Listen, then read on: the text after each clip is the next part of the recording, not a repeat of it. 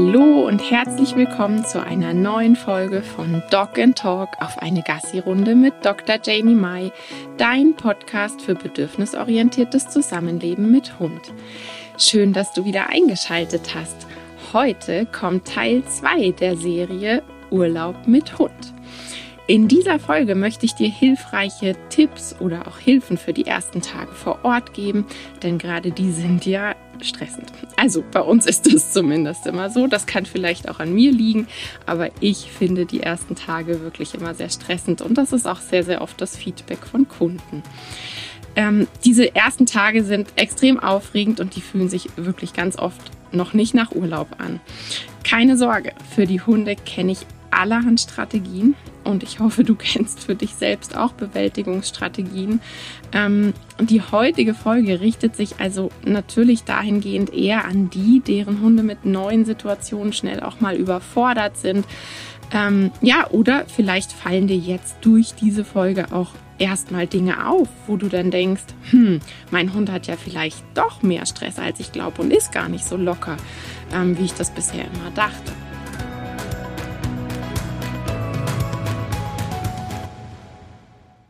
Hunde haben extrem feine Sinne. Die sind an neuen Orten wirklich extrem schnell überwältigt. Wenn man sich das mal so durch einen Perspektivwechsel anschaut, was da auf das System einflutet mit diesem Hochleistungscomputer. Da ist alles neu, alles ist ungewohnt. Ähm, ja, wir wissen es natürlich, die Sinne, gerade was das Riechen anbelangt, da können wir uns auch gar nicht so wirklich reinfühlen.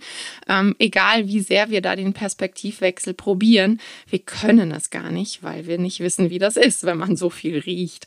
Ähm, aber wenn man weiß, man hat einen geräuschsensiblen Hund oder vielleicht sogar auch einen Hund, der Geräuschphobien hat, dann kann man sich das schon sehr gut vorstellen, wenn man einfach den Vergleich zieht, wie ist das bei uns zu Hause und wie ist das dort, wo wir momentan momentan Urlaub machen. Ähm, ich weiß, dass ein sehr, sehr großer Prozentsatz der Hundemenschen Camper ist und eben am Campingplatz auch Urlaub macht. Und da kann man ja dann doch sehr, sehr oft ähm, einfach auch für sich schon mitbekommen, was sehe ich dann alles, wo bewegt sich überall was und was höre ich da den ganzen Tag, bis teilweise ja tief in die Nacht, die komplette Nacht hindurch. Irgendwo bellt immer mal ein Hund am Campingplatz auf irgendeiner Parzelle. Das heißt, ähm, in die Dinge, die wir wirklich auch wahrnehmen, können wir uns durchaus reinversetzen. Wie gesagt, beim Geruch bin ich mir ganz sicher, dass wir das nie so wirklich können. Aber da dürfte einem dann schon mal klar werden, ähm, ja, was das für ein Hund auch einfach für eine Umstellung ist. Und ich probiere da immer so erstmal an mich selbst zu denken. Und ich weiß, wie gesagt, die ersten paar Tage habe ich erstmal Schwierigkeiten, mich so in das Neue einzufinden. Ich bin dann auch sehr gestresst und ähm, ja, einfach für mich fühlt es sich nicht wie Urlaub an. Es ist einfach nicht dieses, oh super, ich bin jetzt im Urlaub und alles ist schön entspannt. Und ähm, für die Hunde, wenn man da, wie gesagt, diesen Perspektivwechsel macht, kann ich das auch ganz extrem nachempfinden. Ähm, ja, wie das wohl ist, wenn man dann da vor allem ja auch ohne Ansage. Also die können sich nicht darauf vorbereiten. Die haben sich das nicht ausgesucht. Wir suchen uns Urlaub aus. Wir wissen, wo wir hinfahren. Das heißt, wir können uns noch mal ein bisschen anders darauf vorbereiten als jetzt ein Hund, der halt ja ins Auto gestopft wird und dann mitkommt. Ähm, das kommt einfach noch mal hinzu. Ähm, wenn man einen Hund hat, der sehr schnell auf Reize reagiert, dann kann man sich das schon vorstellen, wenn das zu Hause eh schon so ist, dass man sagt, oh ja, da bewegt sich was. Da ist für mich immer so die klassische Frage nach, wie reagiert dein Hund, wenn Kinder so ein bisschen schreiend, quiekend auf einem Roller vorbeibrausen ähm, oder auf einem Dreirad unterwegs sind oder diese Flitze-Rutsche-Autos, wie man sie nennt.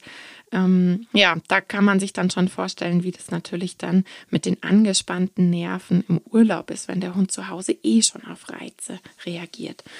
Also so die große Frage, ähm, körpersprachlich fällt einem vielleicht nichts auf, dass man jetzt nicht sagt, oh, mein Hund hechelt irgendwie vermehrt oder ähm, mir fällt auf, der guckt so, der hält die Ohren so, der hält die Rute so oder, oder, oder. Wenn einem da körpersprachlich wirklich nichts auffällt, dann achte mal drauf, ähm, vielleicht zieht er mehr an der Leine. Denn das ist wirklich was, Leine ziehen. Man sagt immer so schön, gespannte Leine sind gespannte Nerven. Das ist wirklich einfach ähm, ein Vergleich, der ganz perfekt passt. Denn das Leine ziehen macht der Hund nicht, weil er irgendwie super schnell von A nach B will oder einen nerven will oder das nicht versteht, dass er langsam laufen soll, sondern er ist wirklich meistens gestresst in der Situation ähm, die Hunde, die, die ja eher aufgeregt oder gestresst an neuen Orten sind, die schnüffeln vielleicht auch nicht so vertieft. Ähm, die gehen nicht so in die Umwelterkundung. Wenn man zu Hause einen Hund hat, wo man sagt, ja, der ist extrem am Zeitung lesen, der schnüffelt da und dort und lässt sich da auch richtig Zeit. Ich sage immer, die stehen dann ganz lange an einem Grashalm und machen da ähm, chemische Analysen. Wenn einem dann auffällt, hey, das macht er hier überhaupt nicht, der ist eher mit den Augen unterwegs und guckt rechts, links, vor, zurück und äh, zieht, wie gesagt, an der Leine, kommt nicht in die Umwelterkundung. Einige Hunde kläffen oder bellen auch schneller, wenn sie was hören oder auch so, wo wir Menschen dann denken, was hat er denn jetzt? Da war doch gar nichts. Ähm, vielleicht ist es auch ein schneller auf Reize reagieren, wenn man eben sagt, na ja, so fremde Hunde zu Hause, da können wir eigentlich dran vorbeilaufen an der Leine oder auch wenn Kinder vorbeiflitzen, das geht. Und jetzt im Urlaub fällt einem auf einmal auf, hm, da reagiert er doch und das geht gar nicht so wie zu Hause. Dann könnte das auch ein Anzeichen dafür sein, dass der Hund gestresster ist. Oder vielleicht ist es sogar so, dass der Hund abwehrend oder aggressiv auf fremde Hunde reagiert. Auch das habe ich immer wieder, dass mich dann die Kunden fragen, was ist denn mit dem auf einmal los? Das macht er sonst nie. Okay, der ist jetzt keiner, der zu Hause direkt mit jedem Hund spielen möchte, aber so ins Aggressionsverhalten rutscht er eigentlich auch nicht. Und ähm, dann frage ich immer ab, so was hat sich gerade verändert in der Umwelt. Ähm, wo könnte mehr Stress sein? Muss der Hund ähm, mehr zu Hause alleine sein? Äh, hat sich sonst irgendwas verändert? Manchmal ist es dann, dass eine Baustelle in der Nachbarschaft ist. Oder, oder. Es gibt so, so viele Dinge, die dazu führen können, dass das Grundstresslevel, ich rede da immer von einem Regenfass, von einem Stressfass, dass man sich das so bildlich vorstellen kann. So ein Stressfass, was sich so Stück für Stück füllt mit den kleinsten Kleinigkeiten, die dann natürlich in Summe eben doch auch was ergeben ergeben. Und ähm, ja, da würde ich mir einfach mal so die Frage stellen, wenn einem eben auffällt, der Hund ähm, ist im Verhalten verändert und manche Sachen, die zu Hause gut klappen, die klappen jetzt im Urlaub nicht mehr so gut, dann sind das deutliche Anzeichen dafür, dass der Hund dort in der Situation gestresster ist als sonst. Ähm, was mir auch immer wieder auffällt, die Hunde mit enger Bindung zu ihrem Menschen, die saugen diese stressgeladene Stimmung an den Pack- und Fahrtagen von den Menschen total auf. Ähm, unsichere Hunde finden die Packsituation sowieso total komisch. Ähm, bei den unsicheren Hunden ist es ja ganz oft dieses, das ist neu, oh Gott, das kenne ich nicht, das ist komisch. Und ähm, alles, was neu und komisch ist, ist dann ja auch ganz, ganz oft, dass die Hunde da dann mit ähm, Verkriechen, deutlichen Stresszeichen. Ähm, also es gibt dann Hunde, die, ähm, wenn man zu Hause was renoviert hat oder so, sich wirklich verkriechen und möchten nicht mehr Gassi gehen oder möchten nicht mehr in das Zimmer gehen. Da gibt es die deutlichsten Anzeichen, wenn Hunde, man nennt das diese Neophobie, auf alles reagieren, was eben neu ist. Und für die ist dann oft auch schon dieses, okay, ihr macht da irgendwas Komisches, wie kommt das Spanisch vor? Dann ähm, merkt man da auch immer sofort, dass beim Hund ja der Stresspegel oder das Stressfass einfach gefüllter ist. Mein Rat für die Fahrt ist, ähm, dass A ganz, ganz wichtig ist, dass der Hund sich im Auto wirklich wohlfühlt.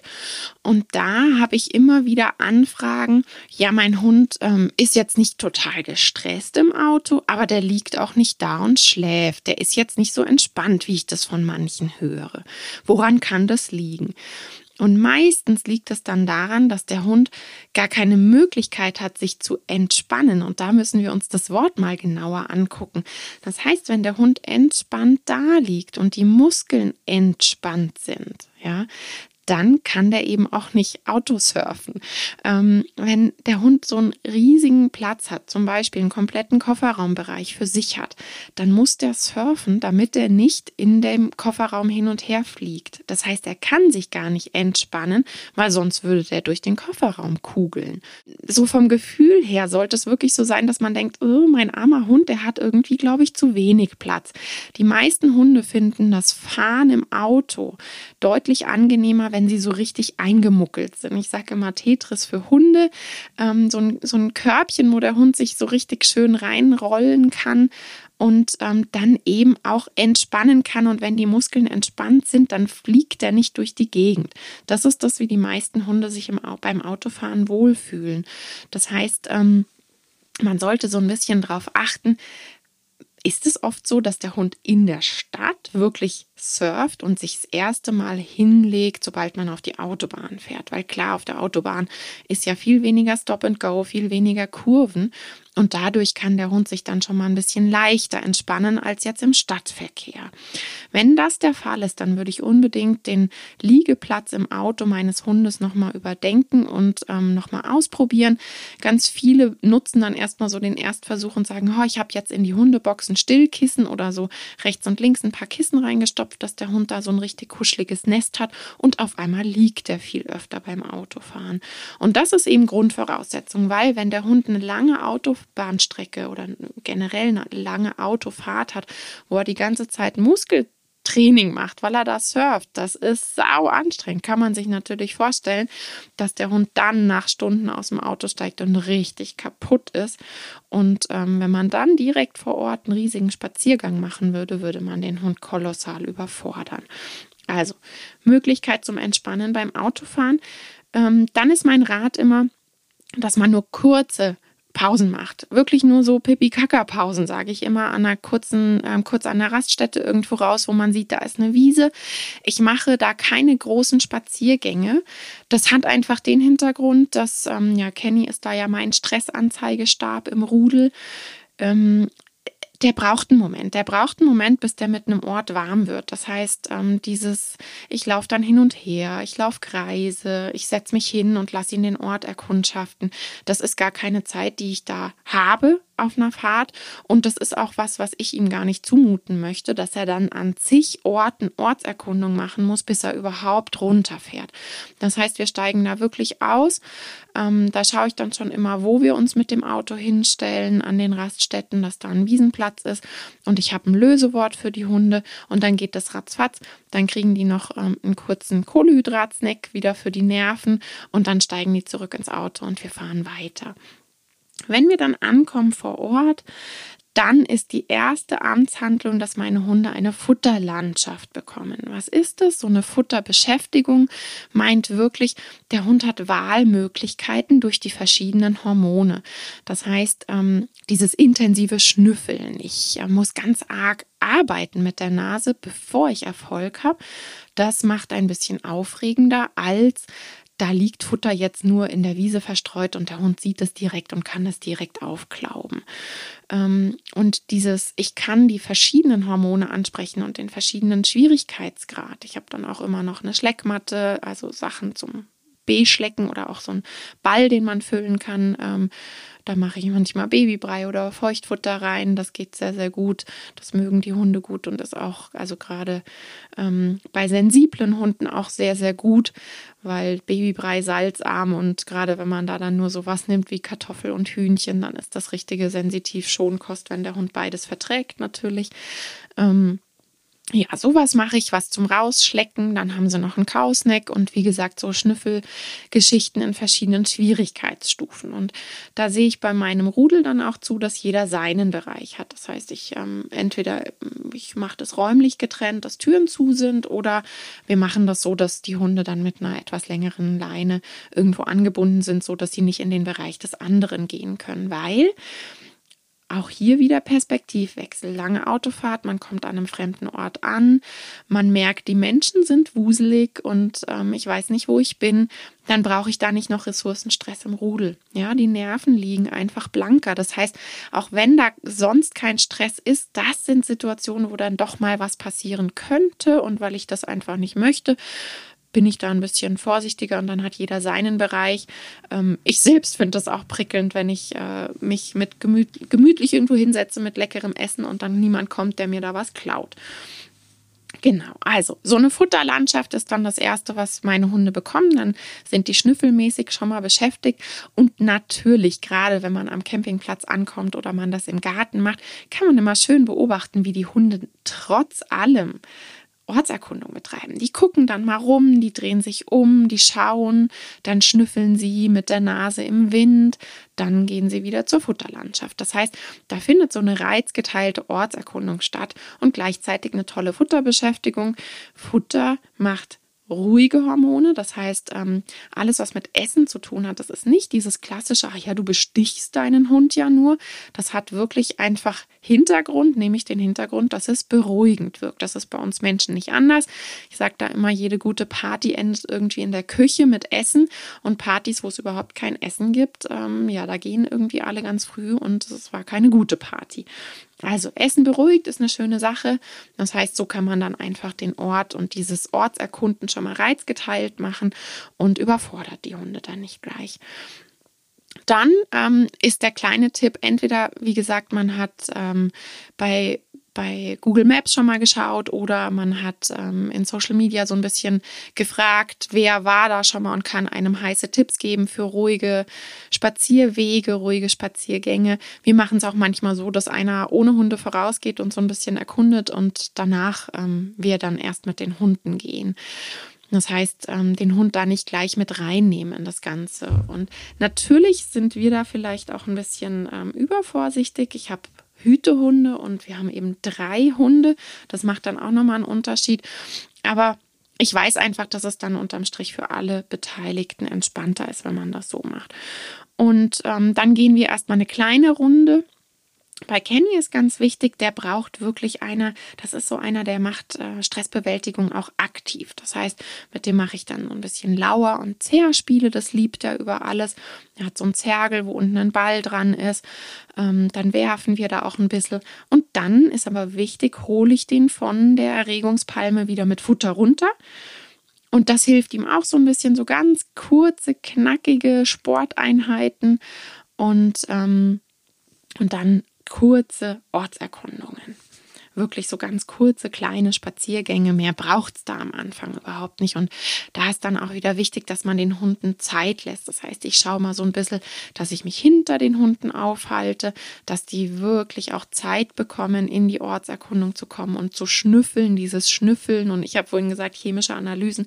Das ist so ein ganz tolles Zeichen dafür, dass die Hunde an dem Ort gut ankommen und sich eben auch die Zeit nehmen, um Ortserkundung zu betreiben. Und da kann man die Hunde auch so ein bisschen bisschen reinbringen, wenn man ein paar Futterstreusel aus, äh, Futterbrocken ausstreut, dass man ähm, den Hund dann vielleicht so ein bisschen dazu bringt, dass er mal die Nase runternimmt und so aus diesem, gerade bei den Hütehunden, das sind, oder generell auch bei Augenjägern, die sind dann oft so nur mit den Augen unterwegs und denen kann man ein bisschen helfen, wenn man Futterbrocken runterstreut, dass sie dann doch mal auch ins Schnüffeln kommen. Ja, mein nächster heißer Tipp, das sind die Umwelttargets. Was meint das? Das sind so Zielpunkte, mit denen der Hund etwas Positives verknüpft. Da kann man sich alles Mögliche rauspicken, wo man eben sagt, hm, das ist auch fürs menschliche Auge sehr deutlich. Das kann von einem Betonpoller zu einem Gullideckel oder ein spezielles Gebüsch oder ein Baum, der da irgendwo ist. Ähm, wir nutzen auch hm, öfter mal Bänke, wenn man eben sieht, Mensch, da sitzt irgendwie nie jemand drauf. Dann machen wir auch bei Bänken manchmal was alles, was irgendwie so aus der Umwelt ein bisschen heraussticht. Bei uns zu Hause ähm, auf den typischen Gassi-Strecken haben wir Baumstümpfe, die wir nutzen als Umwelttargets. Und da ist es so, dass ich die aktiv ansteuere. Natürlich bedeutet das für meinen Hund nichts, wenn ich jetzt sage, hey, guck mal, hier ist ein Gullideckel. Der Hund würde den nicht mal wirklich wahrnehmen, fände den sicher nicht so super interessant. Ich steuere den aktiv an und dann kriegt der Hund dort auf dem Platz eine Belohnung. Und wenn man das ein paar Mal wiederholt, das geht sehr, sehr schnell. Unsere Hunde lernen wirklich schnell. Das ist zwischen drei und fünf Mal, wenn das immer der gleiche Ort ist, immer der gleiche Baumstumpf oder immer die gleiche Bank, wo man eben den Hund belohnt, wo man hingeht. Ähm, wenn das jetzt ein Baumstumpf ist, dann lasse ich meine Hunde da Stups oder Touch machen, dann kriegen sie eine Belohnung. Bei Bänken machen wir oft so dieses Draufhüpfspielchen, bei Baumstümpfen natürlich auch. Ähm, äh, ich habe einige so, so, ja, das sind diese Betonpoller, die es hier und da gibt, in einigen Ländern wirklich vermehrt. Da fällt mir das immer ganz arg auf. Und da äh, mache ich dann auch immer was, dass die Hunde vielleicht mit zwei Vorderpfötchen drauf äh, oder mit einer Vorderpfote drauf äh, gehen und dann kriegen sie dort eine Belohnung. Und wenn man das immer am gleichen Ort macht, dann hat man als Erfolg, dass der Hund diesen Ort in den Fokus nimmt, weil er dann natürlich schon weiß, ah, hier gibt es eine Belohnung.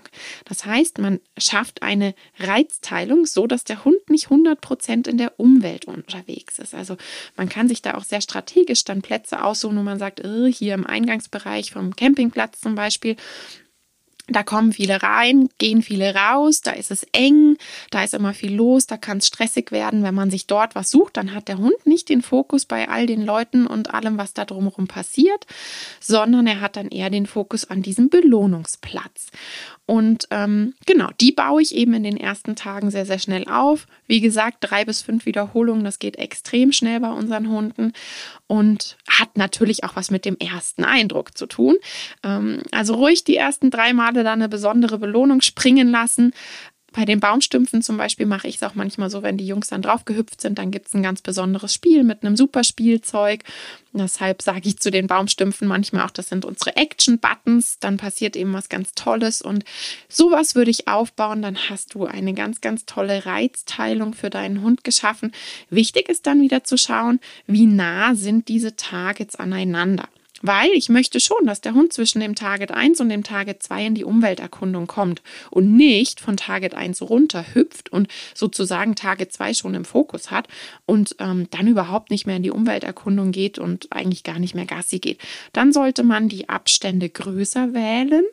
Die ersten Tage mache ich das vielleicht auch ein bisschen engmaschig. Da ist bei uns halt einfach so Kenny der Anzeigestab. Da schaue ich so ein bisschen, wie es ihm geht und ähm, der Erregung entsprechend schaffe ich dann Umwelttargets.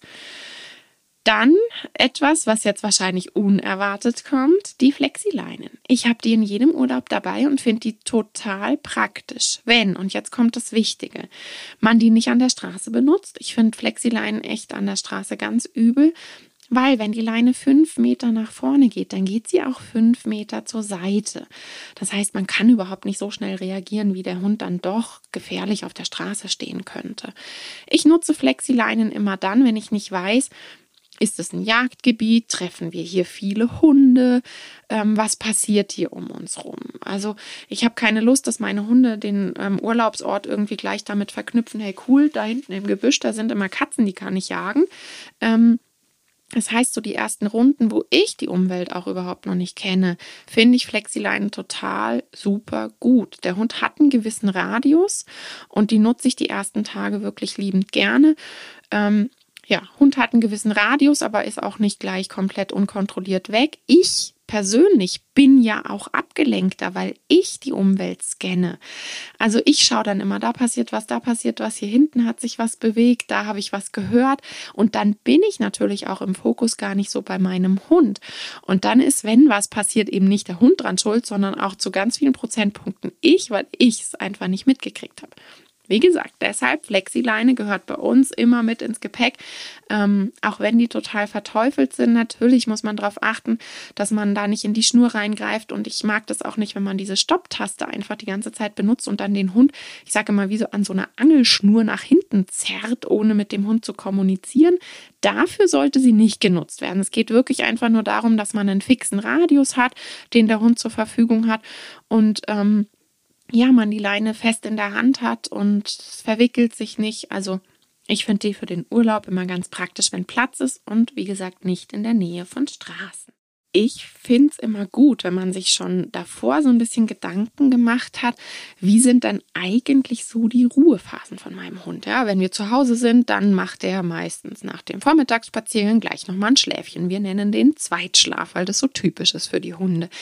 Ähm, ja, wenn man sich so den Tag so ein bisschen anschaut, dann hat ja jeder ein Gefühl dafür. Du wirst ganz genau wissen, wenn ich dich fragen würde, wann hat dein Hund eine Tiefschlafphase, dann wirst du mir das sagen können.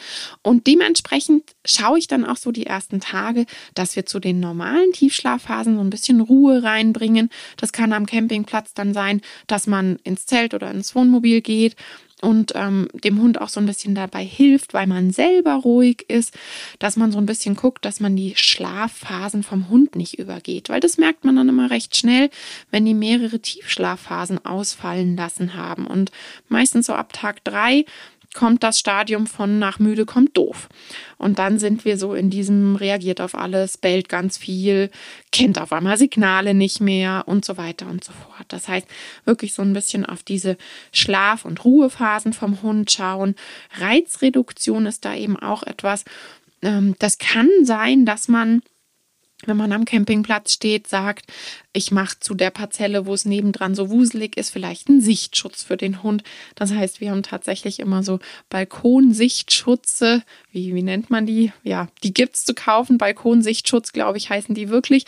Ähm, die hängen wir dann immer auf der Seite auf, wo wir merken, dass der Kenny extrem ins Gaffen kommt. Und dann ähm, ja, fällt dieser Reiz schon mal weg und dann spürt man auch deutlich mehr Entspannung. Es kann auch sein, dass man, wenn man in einer Ferienwohnung ist, einfach mal sagt, okay, wir machen die Terrasse Terrassentür zu und das Rollo runter, dann hat der Hund eine Reizreduktion und kommt äh, aus diesem Dauergaffen oder aus diesem, oh, da ist was, ich habe was gesehen, ich glaube, da ist wieder was, dass man so das Gefühl hat, die ziehen sich so richtig absichtlich die Reize rein und kommen vom ähm, Hundertsten ins Tausendste und kommen einfach nicht zur Ruhe. Das ist mit Reizreduktion gemeint. Bei manchen Hunden ist wirklich dieses, der Mensch gibt jetzt auch Ruhe und setzt sich mal hin und wuselt nicht in der Gegend rum. Das ist auch immer ganz, ganz hilfreich. Ähm, zur konditionierten Entspannung habe ich im Teil 1 letzte Woche schon was gesagt. Auch das ist was, was ich aktiv am Urlaubsort anwende. Die konditionierte Entspannung meiner Hunde.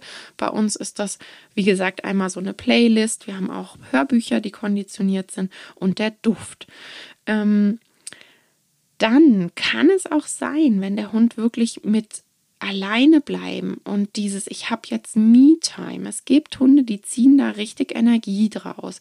Die finden es gut, dann mal kurz Ruhe zu haben und nicht darauf achten zu müssen, wo bewegt sich wieder jemand, kommt da jemand auf mich zu, will da jemand was von mir, war ich gemeint, haben die mich angesprochen und es gibt einfach Hunde, die können super gut alleine bleiben und andere eben nicht. Und das ist auch wieder wichtig, weil das würde dann ja mit in unser Stressfass reinfallen. Wenn man sich dann denkt, ach ja, ich lasse jetzt den Hund hier an einem fremden Ort in der Ferienwohnung einfach mal alleine oder auch am Campingplatz auf der Parzelle, wenn nebendran der Bär steppt, dann kann das für den Hund extrem stressend sein. Alleine bleiben ist was, was unsere Hunde wirklich lernen müssen. Es ist nichts Natürliches. Kein Hund kann natürlicherweise alleine bleiben. Das ist sehr, sehr orts- und auch strategiegebunden. Das muss man mit dem Hund üben. Und deshalb auch die Frage, hat dein Hund Strategien, die dann auch für jeden Ort gelten können? Ja, wo man halt sagt, ich kann das, ich kann das auf die ähm, Ferienwohnung übertragen zum Beispiel. Oder äh, mein Hund hat Entspannungsstrategien im Auto gelernt. Das heißt, ich kann dann den Bus oder das ähm, Wohnmobil stehen lassen und mein Hund kann dort entspannen. Dann wäre das eine tolle Möglichkeit ähm, wir machen das, wir setzen das ganz aktiv ein, wenn ich merke, dass die Hunde runterkommen müssen. Ähm, wir machen das auch immer mit Kameraüberwachung, das geht ganz super über Handy, da gibt es verschiedene Apps. Ähm, dass wir dann wirklich, wenn ich spüre, eigentlich wollen die gerade schlafen, die kriegen es aber nicht gebacken mit wuseligem Kleinkind und in der Familie ist immer was los. Und dann machen wir wirklich ganz klare Mietzeiten, also einmal Ruhezeiten für die Hunde, wo sie alleine sind. Und ähm, da kann ich dann auch immer wieder beobachten, wie sie dann richtig Tiefschlaf haben in der Phase, wo wir weg sind.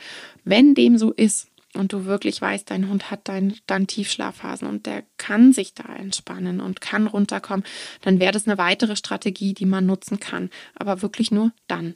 ähm, es soll ja nicht sein, was zusätzlich das Stressfass füllt. Ich weiß, es gibt ähm, geräuschsensitive Hunde, die können an fremden Orten, wo dann eben die Geräusche ganz anders sind als an ihrem eigentlichen Entspannungsort zu Hause, dann haben die extreme Schwierigkeiten.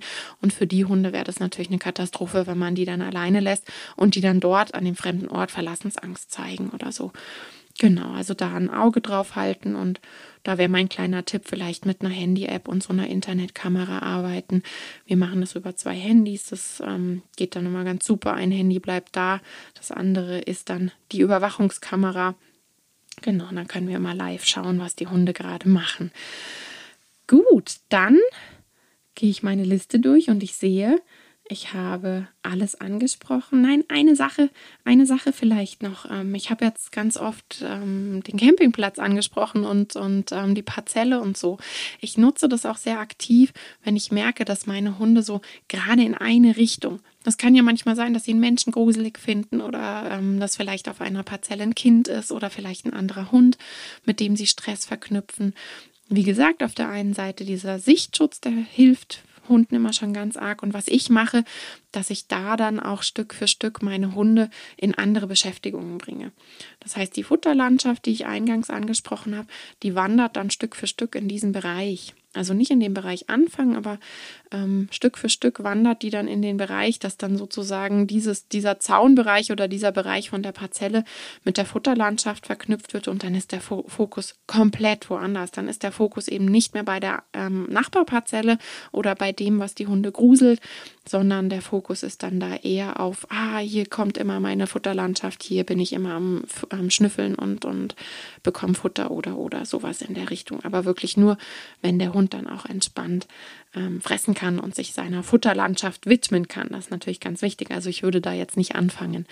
Und ansonsten Natürlich, wenn man merkt, dass das überhaupt nicht geht. Wir sind auch schon an Parzellen umgezogen. Ähm, da hatten wir mal einen Hund, der wirklich die ganze Zeit den Kenny, das ist oft wegen seinem weißen Gesicht, ist er natürlich ganz schnell im Fokus und das hatten wir schon mal, dass dann Kenny immer droh fixiert wurde und das war extrem stressend für ihn und dann haben wir die Parzelle gewechselt, weil das nichts für mich gewesen wäre, wo ich jetzt sage, das muss er jetzt eine Woche ignorieren, das schafft man nicht, das kann man nicht und das ähm, kann weder ein Mensch noch kann man das von einem Hund verlangen